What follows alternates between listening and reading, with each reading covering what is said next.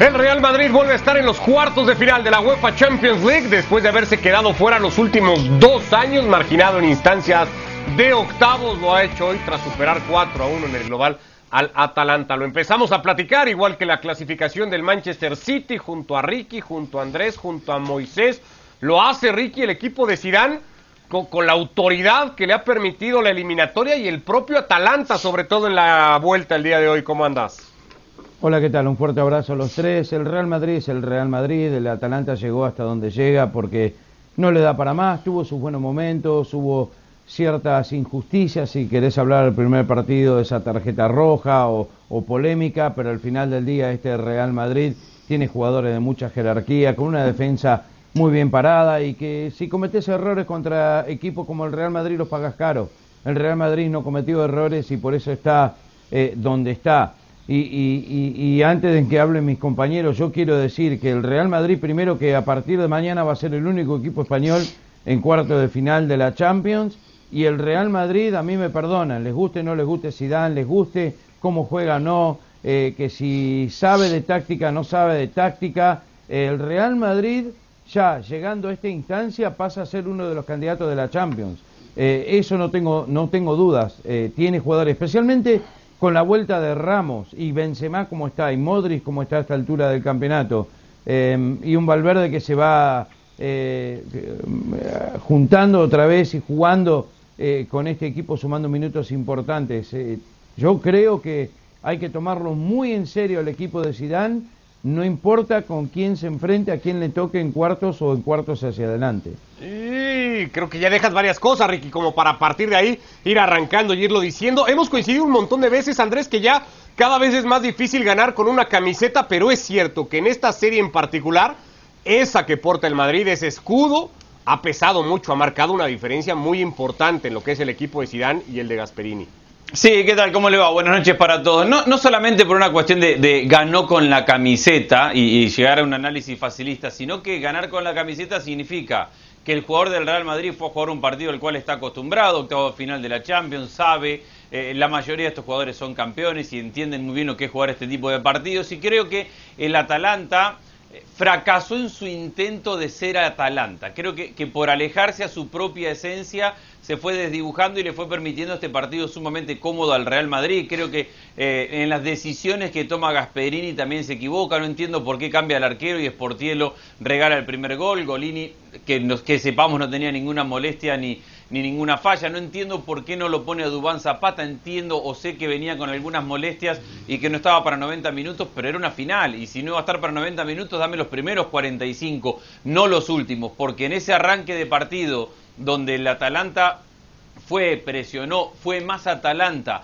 y le quitó la pelota al Real Madrid por varios momentos, después le faltó el peso específico de quien definiera. Y cuando el Madrid se fue dando cuenta de eso, fue agarrando la pelota, fue creciendo, fue ganando posesión, jugando en campo rival, hasta que generó el error de, de Sportielo que marca el 1 a 0 y a partir de ahí se apagó todo. A partir de ahí pasó a ser un entrenamiento porque el Atalanta, es lo que dice Ricky, es Atalanta, es un equipo chico que puede jugar un fútbol muy bonito, pero cuando llega a este momento no le alcanza. El Real Madrid volvió a jugar con su línea de tres, vamos a analizar eso. Ha tenido algunas cositas tácticas que me han gustado de Zidane en el día de hoy, pero lo más importante es, ha logrado hacer de un partido de cuartos de final un verdadero trámite y un partido sin mayor emoción. Para, para defender o aferrarte a esa defensa que muchas veces ha, ha, has hecho, Moisés, del nivel de la Liga Española por encima de otras en Europa, ya te lo adelanta Ricky, te va a quedar solamente agarrarte al barco del Real Madrid, muy probablemente, lo que son las cosas, ¿no? Bueno, o Atlético de Madrid, pero escúchame, ya tiene, ya tiene, ya tiene un, una presencia más el fútbol español que el fútbol italiano. Porque la Juve está en casita, el Inter está en casita, la Lazio está en casita, el Atalanta está en casita, el Napoli, la Europa League está en casita y el Milan tiene que pelearse contra el Manchester United. Por lo tanto, eh, hombre, yo creo que es indiscutible que la Liga Española es muy superior al fútbol italiano. Muy, muy superior al fútbol italiano, pero, pero, pero, pero, pero, pero con muchísima distancia. Ahora, ahora, eso no quita, eso no quita que el, eh, el Atalanta presentase o, o, o, llegase a la eliminatoria, bueno, pues con, con, ¿cómo te diría yo? Con, con capacidad para, para presentar, para, para, para crear alguna inquietud al Real Madrid y el Real Madrid no ha dejado opción alguna. Es verdad que el partido de ida se ve condicionado por la expulsión del futbolista del Atalanta en aquella acción con, con Mendy, que lógicamente luego el 0-1 le pesa al conjunto italiano, al, conjunto italiano para afrontar el partido de vuelta, pero es que eh, eh, hoy en Valdebebas solamente ha habido un equipo, es decir, se ha presentado dos, han jugado un partido de fútbol, pero solamente ha habido un equipo que ha pasado por encima del otro, es decir, el Madrid es justísimo cuarto finalista de la Champions League y estoy muy de acuerdo con lo que decía Ricky. Llegado a esta instancia, llegado a esta instancia, uh. El, Madrid, sí, no, no, yo, yo, yo, yo, las cosas como sean, es decir, eh, está eh, clasificado el City, está clasificado el Liverpool, mañana se va a clasificar el Bayern Múnich, ¿eh? Ahí hay tres equipos. No, no, sí, pero. Ahí hay tres equipos antes, ¿eh? Sí, pero ¿quién te dice? Si yo te digo que no, y el PSG que con Neymar es otro, debería ser otro equipo, pero. Uno más. Pero ¿quién te dice? Pero ¿quién te dice que en cuartos no hay enfrentamiento Bayern City y ya uno de los dos se va a la calle? Y el, ¿Me entiendes? Es decir, especular por especular tenemos eso. Y especular por especular pues el Madrid ya en cuartos de final, pues escúchame, en los últimos años se ha visto que llegaba siempre como invitado a estas rondas y acabó siendo campeón. Por lo tanto, estoy muy de acuerdo con Ricky, con Ricky Ortiz que el Madrid, bueno, yo te digo que sea favorito, pero que hay que tenerlo muy en cuenta estando ya en cuartos de final. Ya hablamos y entramos más a detalle de en qué condiciones podría ir al sorteo. Antes repasamos un poco más a detalle lo hecho hoy. Andrés es uno de esos partidos. Me extraña que Ricky no se haya aferrado mucho más a la figura de Zidane, porque creo que hoy la figura del francés sale, eh, pues eso, ¿no? Destacada en cómo ha planteado el partido, en cómo lo ha ido leyendo, en cómo le ha dado herramientas que tanto le pedíamos que le diera a sus futbolistas para que el Madrid llevara la eliminatoria donde la he llevado. Sí, yo creo que acierta con el, con el parado táctico en el día de hoy. Y aparte acierta con haberlo utilizado el fin de semana, donde todos coincidimos que contra el Elche no le terminó por funcionar, pero era una práctica para ejecutarlo en el día de hoy. De esta forma y con este parado tenía tres centrales, Ramos que obviamente no está en plenitud física y mucho menos de ritmo competitivo, era el último hombre y de alguna forma estaba protegido y protegía a Nacho y a Barán que eran los otros dos centrales. Con Vázquez por, por la banda derecha y con Mendí por la banda izquierda le tapaba gran parte del flujo ofensivo que normalmente tiene el Atalanta, que es el juego por banda. Si bien no tiene a Hatebor y Mele eh, está muy lejos de su nivel por banda derecha, Gosens, que termina saliendo lesionado en el segundo tiempo, es una de las principales armas de ataque que tiene el Atalanta y Lucas Vázquez hace un gran partido. Y después potencia mucho la sociedad Cross con Modric, para mí las grandes figuras, sobre todo este último en la mitad de la cancha, sin exigirle a Modric que haga recorridos larguísimos, para eso lo pone a Valverde de volante por derecha, entonces cuando el equipo atacaba, Valverde era casi un, un delantero por derecha, con Benzema por el medio y con Vinicius por izquierda,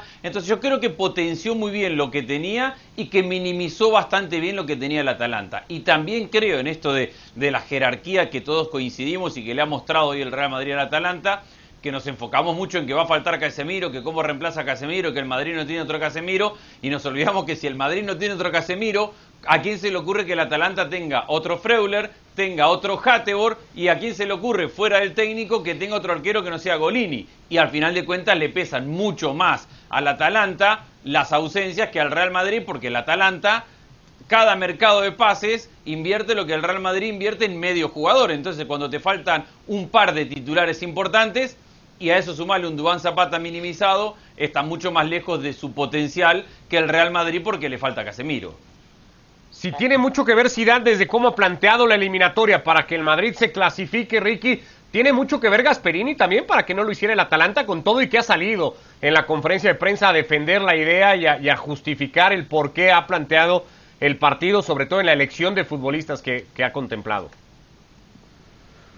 Bueno, de los que estamos acá, yo siempre fui el que lo defendía a Zidane, eso no es ningún secreto, cualquiera que mira este programa. Es más, pensé que Ricardo, usted y Andrés iban a decir que Zidane mirando fuera de juego precisamente se dio cuenta que tácticamente podía mejorar. Me, extraña que no lo hayan dicho. Al Yo supe que te había llamado, por eso no, por eso no dije lo de fuera de juego, porque sé que Zidane te llama y, a partir de ahí elige mejor. yo digo, escúchenlo, escúchelo por favor Andrés y a Ricardo para que usted modifique y aprenda tácticamente de fútbol y se ve que lo miró y aprendió. Pero al, margen de todo eso, Gasperini hizo, hizo las cosas bien los primeros minutos. El Atalanta, eh, Gossens tuvo una gran oportunidad para abrir el marcador, que no le pegó bien a la pelota en una muy buena jugada. Lo que pasa es que falló arriba, eh, pero el equipo en los primeros 25, 30 minutos, el Atalanta jugó muy bien. Eh, al margen de todo eso, Gasperini no tiene para más. Eh, eh, el equipo llega hasta donde llega. Y vuelvo a repetir lo que dije al principio, esto es el Real Madrid. es mucho más equipo por donde lo mires. sabe jugar estos partidos mucho mejor que los que pueda llegar a jugar el Atalanta, incluyendo a Gasperini, que no tiene experiencia en esta instancia. Zidane sí las tiene. Y las tiene como jugador y las tiene como técnico y ya ha ganado tres Champions. El Real Madrid se ve muy bien, se ve muy sólido tiene a casi todas las piezas, ya Ramos salió en el minuto 63, o sea que cada vez va a jugar más, anotó de penal, fue impecable, Barán jugó muy bien, Nacho jugó muy bien también hoy, casi fuera de posición, Lucas Vázquez lo hace todo, a mí Vinicius le, pueden dar con un caño todo lo que quiere, Vinicius encara permanentemente, le dan la pelota y va, y le dan y sigue, y lo bajan y sigue, y sí, se perdió uno o dos goles increíbles, pero para mí tuvo un muy buen partido el día de hoy, y después tenés a un centro delantero como Benzema que se habla muy poco de él, pero es top, top en el mundo. ¿Te eh, parece que se habla poco de Benzema? Todos los días hablamos de Benzema. Comparado, comparado, a otros delanteros, sí, sí, nunca lo tienen en cuenta como, como, como uno de los mejores. Y para, para mí Benzema es... Bueno, no Una locura lo que estás en general. No, no se lo tomen personalmente, muchachos, tranquilo. Eh, un té verde orgánico y se les pasa. Pero en general, yo creo que se tendría que a Benzema habría que tenerlo más en cuenta.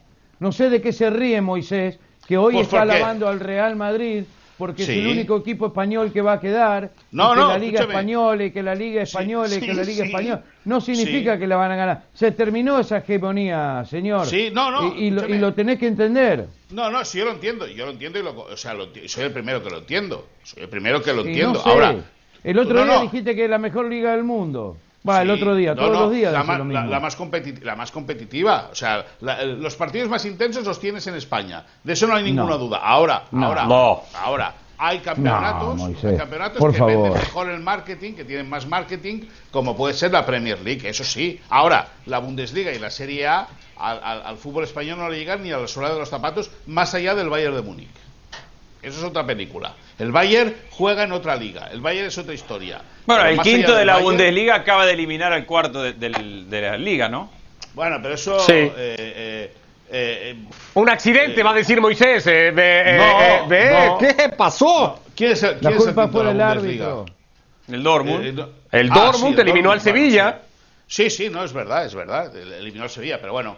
Te mando un abrazo, Moisés. No, no, no, sí, sí, escúchame una cosa, pero una flor, escúchame, ¿Y el pues de la misma manera, de la misma manera el Granada se fumó de la Europa League al Napoli, ¿me entiendes? Y pues ya está, es decir, al final para muestra un botón, una eliminatoria puede ser, eh, eh, puede pasar cualquier cosa. Ahora, a nivel de conjunto, no tengan ninguna duda que el fútbol español le mete 66.000 a cero a la Bundesliga, pero 66.000.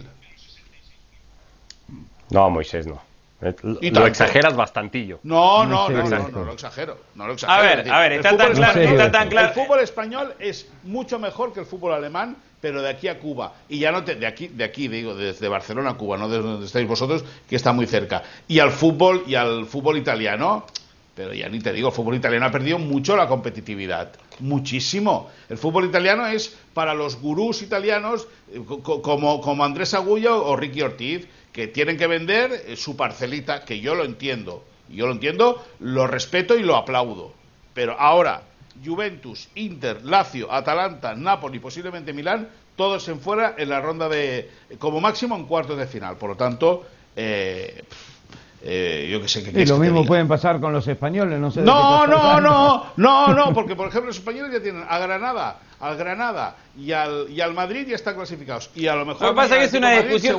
A, ver, a ver, es una discusión que no tiene sentido analizarla desde este punto de vista estrictamente del resultado de un equipo u otro. Hay una realidad, el fútbol italiano viene de años muy en baja y viene levantando mucho en, los últimos años y eso es real. porque el fútbol italiano no era mejor que la Premier League hace cinco años cuando el Barcelona, cuando la Juventus metió dos finales y eso no lo ponía por encima de otras ligas. Es verdad que el fútbol español, en la medida que el Real Madrid y el Barcelona han bajado su nivel, no ha generado una liga lo suficientemente competitiva como para sumar un equipo a la Champions League que estén a la altura del Real Madrid y Barcelona. Si no están el Real Madrid o el Barcelona, el Sevilla acaba de mostrar que es muy lindo para la Europa League, pero que no ha construido con todos los títulos de la Europa League una estructura económica de club y de juego que le permita ser más importante en la Champions. Y el fútbol que Moisés declara desde el punto de vista admirable del marketing es el que está dominando Europa. No es solamente de marketing, es el marketing que se ha llevado a los mejores entrenadores de Europa, que se lleva a la gran mayoría de los mejores jugadores de Europa y que juegan el mejor fútbol de Europa hoy porque lo han probado ganando en Europa. Entonces, eh, Andrés, mira, mira, Andrés, no sé si tiene retorno. No sé si tiene retorno. Sí, sí, pero ¿eso qué tiene que ver? Bueno, está bien, pero cuando el Real Madrid y el Barcelona, cuando el Real Madrid y el Barcelona ganan lo que ganan, también es una cuestión de dinero y que el tercer equipo de y que el tercer equipo de la liga genere ingresos de televisión inferiores a la mitad del Real Madrid y del Barcelona tiene que ver con todo esto también y por eso eh, no hay un Sevilla o un Valencia o un Villarreal ¿por qué? porque la plata se la llevan dos. Pero yo pero yo yo yo voy más allá del Barça el Madrid el Sevilla el Valencia. Yo hablo en cómputo global. En cómputo global el fútbol español el fútbol español, ¿eh? Yo entiendo que la gente defienda la Premier, lo entiendo y lo comparto, o sea, o lo puedo llegar a compartir por la vistosidad y por la espectacularidad y por los grafismos y por todo. No, no, pero, es competitivo, también, no es solamente, no. es solamente un show. A ver, o, vos querés, a ver, vos me estás diciendo que nivel competitivo. Pero vos me estás diciendo que técnicos como Guardiola, Klopp, sí. Todos los técnicos que están en la Premier son show, son solamente marketing y espectáculo y, que no saben jugar bien, no saben competir, solamente van del lado del marketing. Eso, no, no, eso, es eso es sacarlo de contexto completamente, Andrés. Yo no, pero a ver, estoy diciendo es que, Es que, 6-7 de los 10 mejores técnicos del mundo están en la Premier. Pero, pero, pero, ¿por qué están en la Premier? Porque les pueden pagar el dinero que no les pueden pagar en otros lados. Pero claro, ¿y por qué el jugador va al Real Madrid o al Barcelona? Pero que estén en la Premier no significa que, que el que Klopp este año esté en la Premier no significa que el fútbol de Jürgen Klopp sea mejor que el de Marcelino García Toral en el Atlético de Bilbao. Por ponerte un ejemplo tonto. Bueno, listo. ¿Me entiendes? No, no, no, ya estamos. Estamos en otro tema ya difícil que ya hablaremos en un día que no haya Champions, además, y que no haya para analizar partidos, hablando de, de Liga Premier. Ha jugado Ahora que tú decías, Ricky, que el Madrid va a llegar candidato al sorteo, bueno, hoy ha jugado el que creo que va a ser él, con mayúsculas, candidato de todos en el sorteo. El Manchester City ha resuelto la eliminatoria que ya había encaminado desde la ida, lo ha hecho con dos pedazos de goles impresionantes de los que Guardiola habló, eh, cómo facilitaron el trámite partido, pero ese trámite partido ha vuelto a ser muy como son los partidos del City, completamente cargado del lado del conjunto inglés. No, impresionante lo del City, que lleva nueve partidos consecutivos sin recibir gol. Ya superaron el récord de Buffon, le falta el de Liman del 2004 al 2007. Pero al margen de todo eso, el equipo es una sinfonía. Eh, ante un rival eh, menor, un rival muy flojo, el Mönchengladbach, pero al margen de todo eso, este equipo de Guardiola eh, es un placer verlo jugar. yo estoy de acuerdo con vos que es el máximo candidato, pero después del Bayern Múnich pero sin lugar a eso es un equipo que, que, tiene en todas las posiciones está muy fuerte, está muy bien. Es una pena que el Kun Agüero hoy se haya ido enojado, que todavía no se recupere, no creo que se recupere hasta final de la temporada. Eh, jugó sin, sin, sin Agüero y sin Gabriel Jesús, pero el equipo juega igual, el equipo toca igual, el equipo acelera, hace goles y después afloja, aguanta, toca, eh, no, no se la podés quitar eh, la presión es impresionante, la recuperan en segundos como hacía cuando estaban en, cuando dirigía al Barcelona en su mejor momento. Eh, este City va a ganar la Premier, pero yo creo que todavía no tiene para ganarla al Bayern Múnich. Vamos a ver, pues hay una mínima posibilidad, no te voy a decir que no, Ricardo, pero muy mínima, muy chiquita. Eh, sí, sí, sí. Contra el Bayern Múnich, sí, no.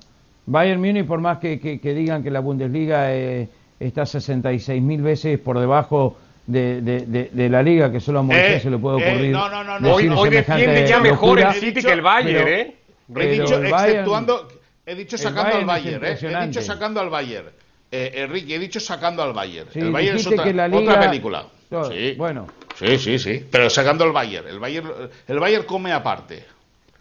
Difícil analizar, me refiero Andrés, desde la capacidad que tiene el equipo de Guardiola de reinventarse jugada a jugada, casi porque van rotando posiciones, porque aparece uno por un lado, cambia al otro lado a la siguiente jugada. Difícil analizarlo, mucho más difícil enfrentarlo claramente, y eso lo vemos rival a rival, partido a partido que tiene que jugar el equipo de Guardiola. Sí, para mí es el equipo que juega mejor fútbol en Europa y como consecuencia el que juega mejor fútbol en el mundo, eh, incluso muy por encima del Bayern de Múnich. Después partidos son partidos y podrá pasar lo que podrá pasar eh, y, no el fútbol no, no, es una cuestión de merecimientos y tampoco podemos argumentar todo en un resultado pero simplemente de verlo jugar y a nivel de ejecución, hoy no hay un equipo que ejecute y que tenga el momento individual y que tenga la cantidad de variantes que tiene el Manchester City. Porque hoy sale el Kun Agüero furioso diciéndole a un asistente, es que no me la pasan mis propios compañeros, y es que Guardiola puede prescindir del Kun Agüero y, ha prescindido del Kun Agüero toda la temporada y ha jugado sin el Kun Agüero y sin Gabriel Jesús porque no tiene la calidad para jugar aquí Gabriel Jesús y ha jugado sin un 9 y es el equipo que mejor juega en Europa. Y hoy juega De Bruyne de falso 9 y mete un golazo y cuando De Bruyne se te corre un poquito para es el más vistoso de Europa? ¿No es distinto eso? No, bueno, no. es el equipo, es el equipo más vistoso que el marca mejor de Europa es el que gana la Champions. Y no siempre, Ricky, no siempre, no, y va camino A de todas maneras. equipo es el que gana la Champions, siempre. Bueno, para mí no siempre, cada uno lo analiza de una forma distinta para vos, lo único que vale es el resultado. El mundial es el que gana el mundial. Y no siempre, Ricky, no siempre. Es el que lo gana, pero, pero no es el que juega mejor. Partidos son partidos en 90 minutos. Vos podés tener el partido de tu vida. Meter. A ver, Argentina no fue mejor que Brasil en el mundial del 90. Y le ganó. Y 700 tiros en los palos. Y, mala... y el fútbol no es una cuestión de que el que gana siempre es el mejor. Yo creo que hoy el equipo de Guardiola es el que mejor juega por mucho en Europa. ¿Eso te asegura ganar? No, si te asegura ganar no venimos más hasta acá hasta junio y venimos, entregamos las medallas, decimos el que ganó es el mejor, el que perdió fracasó y chao, nos vamos y volvemos dentro de junio una vez por año es el programa. No, yo quiero estar antes, si querés volver vos. Hacemos una previa, listo, hacemos una previa en septiembre, entonces decimos, este es candidato, este va a fracasar y volvemos en junio, decimos, este ganó, le hizo bien, este, este no ganó, porque no es perder, este no ganó, fracasó, ya está, dos veces por año. Pero hay un problema, Andrés, que Ricky lo ve todo al revés. O sea, donde está adelante está detrás. Entonces, la previa tampoco sería muy positiva teniendo a, Ricky Ortiz de, analista, ¿me entiendes? No sería una cosa, no sería una cosa exacta, que te digo yo. No entendí absolutamente nada de lo, que dijiste. bueno, yo simplemente digo que no siempre el mejor equipo gana que hoy el, equipo que juega mejor fútbol en Europa es el Manchester City, que no es solamente una cuestión de vistosidad, sino que también es una cuestión de eficacia, que ha logrado, después de invertir todo lo que ha invertido en defensores, finalmente ser un equipo al cual es muy difícil no meterle goles, generarle situaciones de gol y que además tiene más alternativas que nadie para generar situaciones al arco rival. Pues Andrés, te voy a decir una cosa. Eso. Dígame. Eso, eso todo, todo lo bien que hablas del City de Pep Guardiola, eso lo hace aún más peligroso al Madrid para ganar la Champions.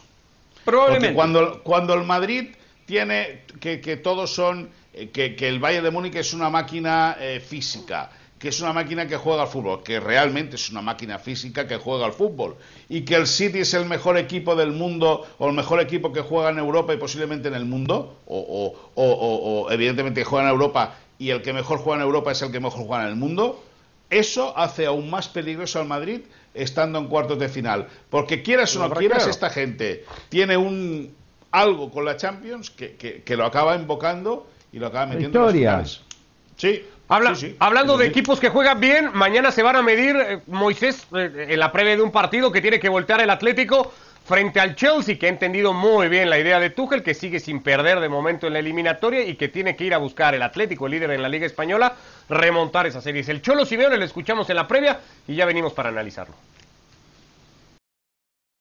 Nos enfrentamos a un equipo que está muy bien, desde la llegada de su entrenador no ha perdido nunca, eh, que se sienten muy fuertes en casa, que están jugando muy bien, que tiene una dinámica de juego que ya lo vieron en, todos los partidos de liga y en el partido de Champions con, nosotros, aunque fue un poco más, más cerrado y más duro ese partido. Eh, y mañana nosotros tenemos un resultado solo, que es ganar. Así que buscaremos llevar el partido a donde creemos para llegar a ese objetivo.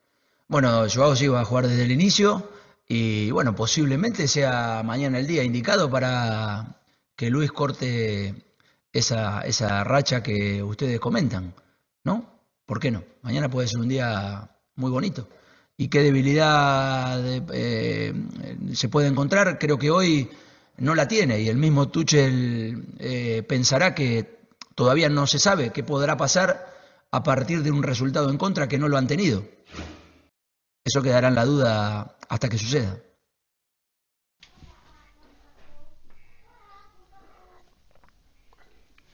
Simeone ha ganado seis de las siete series de octavos de final en las que ha dirigido al Atlético de Madrid. Solo perdió la de hace un par de temporadas frente a la Juventus. En Londres solo le vale mañana la victoria, que basado en lo que dices tú, Moisés, tendría que llegar más o menos fácil. Es el primero de la Liga Española, donde se juega mejor contra el cuarto de la Liga Inglesa, donde no se juega tan bien, dices tú. No, yo, yo, yo creo que no, no me he explicado bien. Yo he dicho que la Premier... así lo entendí. no, va, no, no, no, vas para el lado que te conviene siempre. No, no, no. Yo he siempre dicho, vas para el lado que te conviene. Sobre el fútbol alemán y sobre el fútbol italiano. No, no, no, no, no. Sobre el fútbol alemán y sobre el fútbol italiano. Y yo soy de los que cree que el Atlético de Madrid mañana, con el entrenador que tiene, será incapaz de poder levantar el 0-1. Incapaz.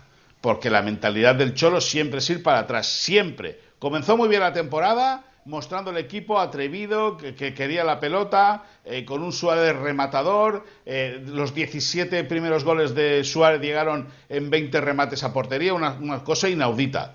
Ahora, eh, a mí me da la impresión de que el Chelsea con Tuchel ha ganado mucha consistencia eh, es un equipo eh, muy férreo, es verdad que tiene la, baja de Mount y de Jorginho, pero no sé, creo que sería una... A mí me sorprendería mucho que el Atlético de Madrid se metiese en cuartos de final después del paupérrimo partido que hizo hace eh, tres semanas en, ante, el Chelsea como, como local, en, creo que fue en Budapest o en Bucarest con, aquel sistema de seis tipos atrás metidos, aculados delante de la portería de Oblak, y evidentemente al final el ser tan cobarde en ese tipo de instancias eh, se acaba pagando caro. La que tuvo el Chelsea la enchufó y ese 0-1 puede ser determinante para que los londinenses sigan en la competición.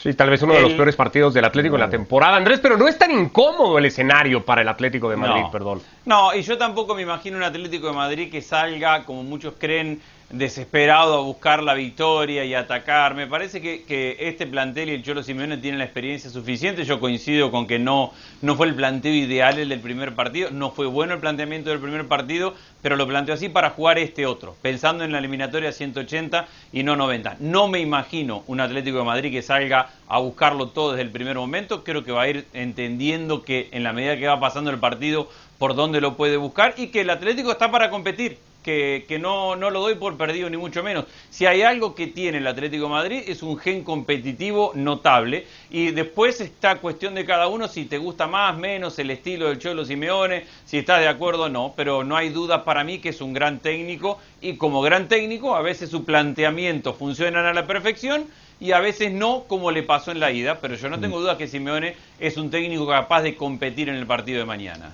Señores, yo solo quiero decir que te imaginas si un periodista inglés dice, en Barcelona o en Sevilla, no sé, cualquiera de los dos, como Moisés dijo Bucarest o Budapest, cómo estaría saltando Moisés mm. ahora en este momento, pero, pero no importa. A ver, el Chelsea está muy bien, eh, no tiene tanto que ver con, con, el Cholo Simeone eh, y con el Atlético de Madrid.